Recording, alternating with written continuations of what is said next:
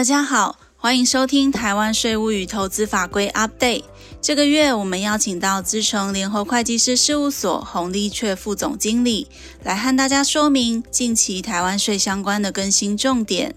首先，我们先把时间交给洪副总。大家都知道，从五月十九号全台宣布三级警戒之后，其实对各行各业的影响都非常的大。因此，行政院也特别将纾困特别条例给展延到明年的六月底。那同步的，财政部这边其实在六月三十号也去修正了呃有关于呃税捐缴纳的呃分期或者是延期的这个规定的部分。那当然，因为配合整个条例的展延，呃，这一个所谓的分期缴纳的部分也展延到明年的六月三十。那各位可以注意说，就是各行各业，就是包括个人或者是营利事业，呃，各种税目，包括营所税啊、综合所得税啊，或者是房屋税、地价税等等。如果你因为困难而缴难以缴纳的话，其实是都可以来做一个申请的。不过这个税捐是只有呃做一个所谓的分期跟延期的缴纳，并不是说就不用缴了哦。好，那这一次的修正的部分的话，跟之前其实内容差不多。针对于营利事业的部分的话，只只要你是有符合。纾困补助的部分的对象，你都可以来申请做一个呃税款延期或者是分期缴纳的部分。那针对营收有骤减的部分的话，这一次的办法的部分有稍微稍微作为一个修正，比较放宽，就是呃之前本来是是要一零九连续两个月的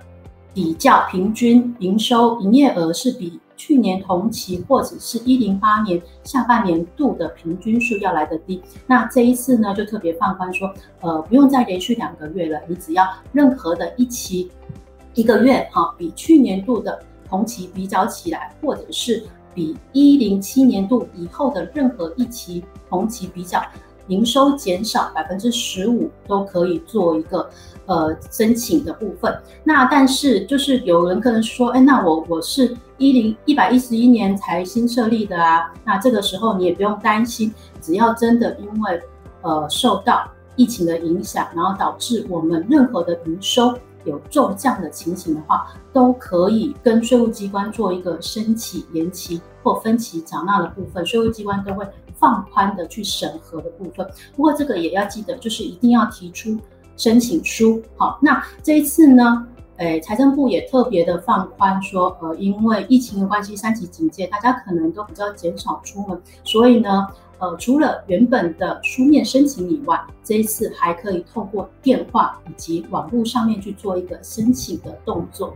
好，那呃，这个是针对有关于税款。可以去做一个分期或延期缴纳的部分。那另外再提醒，就是说，如果去年度已经有申请的盈利事业或个人，那今年可能因为疫情的关系，还是没有办法缴纳的话，那其实财政部在这一次的法令里面也特别的去提到说，如果去年已经申请核准的，今年还是没有办法缴的话，一样可以再去提出一个延期或者是分期。只是说，如果你去年是申请延期一年，那么就是同样的再延期一年。那你去年如果是申请分期缴纳的话，那就是看你接下来还剩下的未缴的税款要再分几期。好，那这是基本上就是是尽量协助各位在让税捐能够顺利的缴纳这样子。不过这边也提醒哦，当我们申请过了，一定要记得要如期缴纳，否则被税务机关这边直接。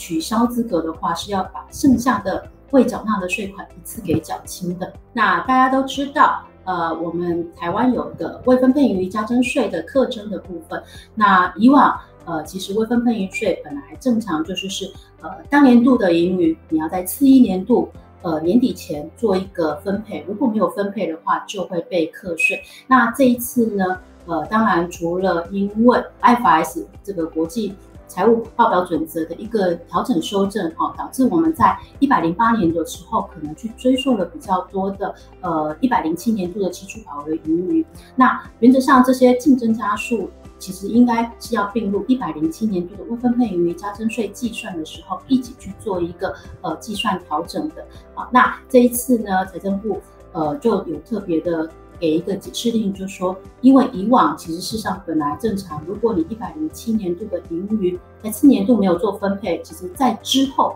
再去做补分配的话，其实是没有办法去追溯、去调整、更正原本一百零七年度呃计算的这个未分配盈余加征税的部分哈。那财政部因为呃。主要也还是是着眼于说，因为疫情的关系，希望也不需要再增加营利事业的这个纳税税负的部分，所以呢，呃，在今年年底的时候，他一样再把去年的这个解释令给做一个呃配合着期间去做展延，所以只要一百零七年度哦，我们有去调整到，因为 IFRS 这些变动有去调整到呃一百零七年度的保留盈余的时候。那可是，一百零七年度的保留盈余已经在我们去年度六月底申报的时候做申报啦。那其实不用担心，各位就是是假设，呃，我们今年度有在把一百零七年度的这些保留盈余去做再分配的话，其实我们都可以随时去回头去更正我们一百零七年度的未分配盈余加征税的这个申报，然后去做一个退税的申请。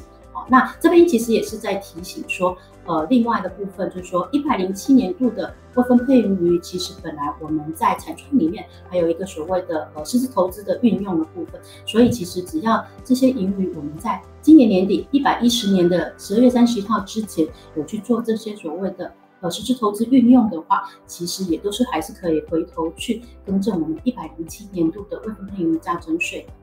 好的，这个就是是针对未分配余税的部分的话，一样是给予一个展延到明年的一百一十一年的六月三十号为止前。如果我们有把这个盈余做一个运用或者是做分配的话，其实我们都可以回头再去调整一下我们一百零七年度的未分配余加征税部分。好，那接下来呢，也是是有关于。呃，因为受疫情影响，我想各位就是都知道，呃，我们宣宣布三级警戒完之后，其实室内是禁止五人以上，室外是禁止十人以上的聚会的部分。所以金管会在五月二十号的时候，其实就去公布说，呃，所有的公开发公司五月二十四号到六月三十号这期间，其实是停止召开股东会的。那因此呢，其实大家的股东会的召开，其实也都受了影响。不过，呃，金管会也有特别的提醒说，其实股东会最晚原则上还是是需要在七月到八月底之间去做一个召开的动作。那当然，不过这还是要视整个之后疫情的。发展的状况，那至少目前为止，金管会是这么的规定的。那经济部后来也在六月的时候跟着发布说，那非公发的公司呢，其实也比照原则上应该就是是目前以现在的疫情的状况来讲的话，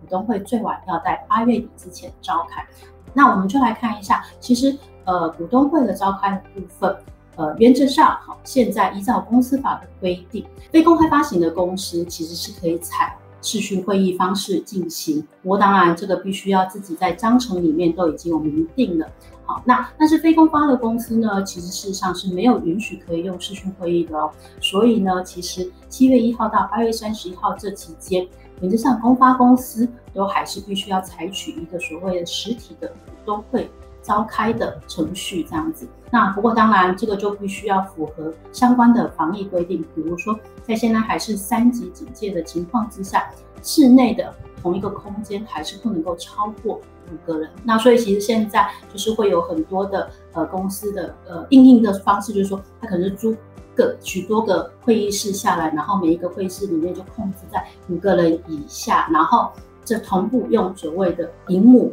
直播方式直接去召开，然后如果有议题的话，可能还是要呃拿拿到那个主要的那一间的部分去做一个呃提出异议或者是提出意见的的说明这样子。好，那所以原则上，另外的话就是是公关公司呃。金管会在六月的时候，哈，也有特别的去说明说，哈，如果，哦，因为真的是配合疫情的关系，哈，如果有符合一定条件的公发公司，在八月十六号以后到八月底之前，这期间召开股东会的话，其实它可以采用的方式是实体股东会，再加上辅以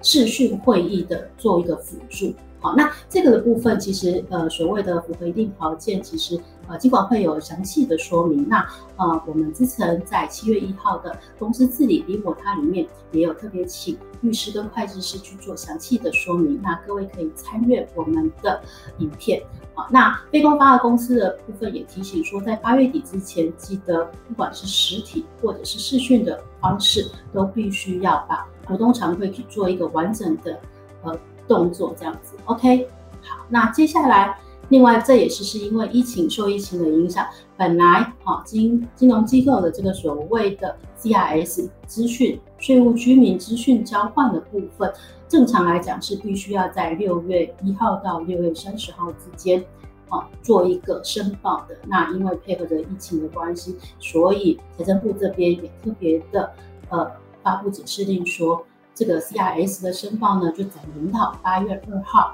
好，那目前其实跟我们直接做 CRS 交换的国家，原则上就是日本、奥地利啊跟英国。好，那所以这边也提醒金融机构相关的，记得就是八月二之前要完成这个所谓的 CRS 申报的资讯。好，那最后。呃，其实是一个提醒啊，我们房地合一二新制二点零，其实在上个礼拜七月一号已经正式上路了。那其实这个对我们整个不动产的交易的影响是非常的大的。我在这边只是再跟各位提醒说，呃，如果我们在做任何不动产交易之前，呃，一定要确确实的去